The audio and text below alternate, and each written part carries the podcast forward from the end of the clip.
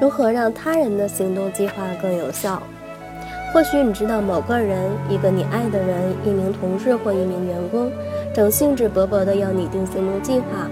与他分享你在拟定行动计划时得到的经验教训，参见上文，并遵循以下原则：一、选择可以控制的一小步。对方在开始的时候可能想迈出一大步，可以鼓励他先迈出一小步。不过也别忘了，组织心理学家埃德温·洛克和加里·拉特海姆的标志性研究发现，员工自己设定的目标通常都要比主管为他们指定的目标更难实现，而且他们更有可能实现自己设定的目标。在影响对方时，你没有必要完全的把握控制权。不过，你的确想要帮助对方体验成功的喜悦，选择一个相对容易实现的目标，而不是一个较难实现的目标，能够帮助对方获得成功。让对方快速改变当然重要，但更重要的是增加他成功的机会。二、重点关注如何做出改变。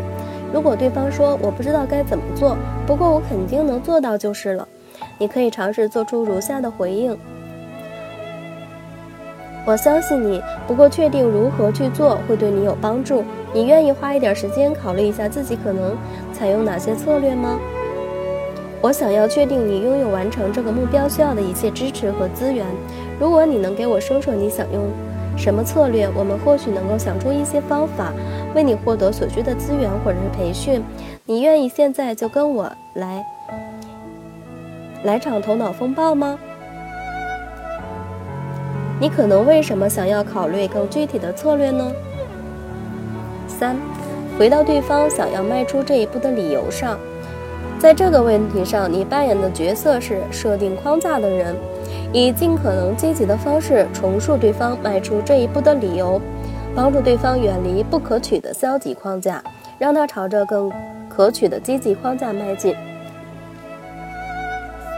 不可取，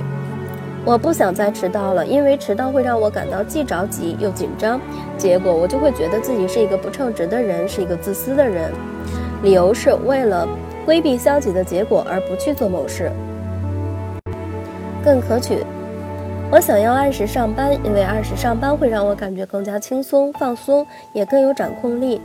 我会觉得自己是一个称职的人，一个有用的人。理由是为了得到积极的结果而去做某事。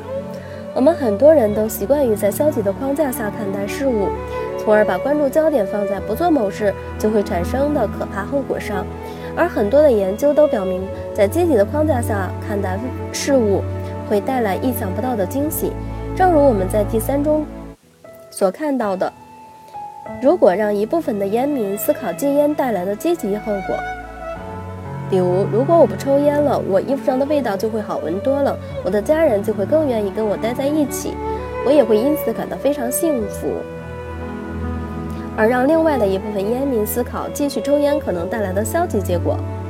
例如，如果我不戒烟，我可能会得癌症，我的衣服闻起来依然满是烟味儿，我的家人跟我待在一起的时间会越来越少，因为他们可不愿意被二手烟毁了自己的健康。前者中能够坚持连续戒烟六个星期的人数几乎是后者的三倍。如果你的迈克尔六问对话是在工作场合展开的，而且你觉得需要在对方拟定行动计划时做些笔记，你应该事先征得对方的同意。这样做能够巧妙地强化他的自主权，让他觉得一切尽在掌握。如果你没有征得对方同意就开始做笔记，那你无疑是在传递一个非语言的信息。我将监控你是否遵守了相应的规定，而且你所做的一切都在我的掌控之中。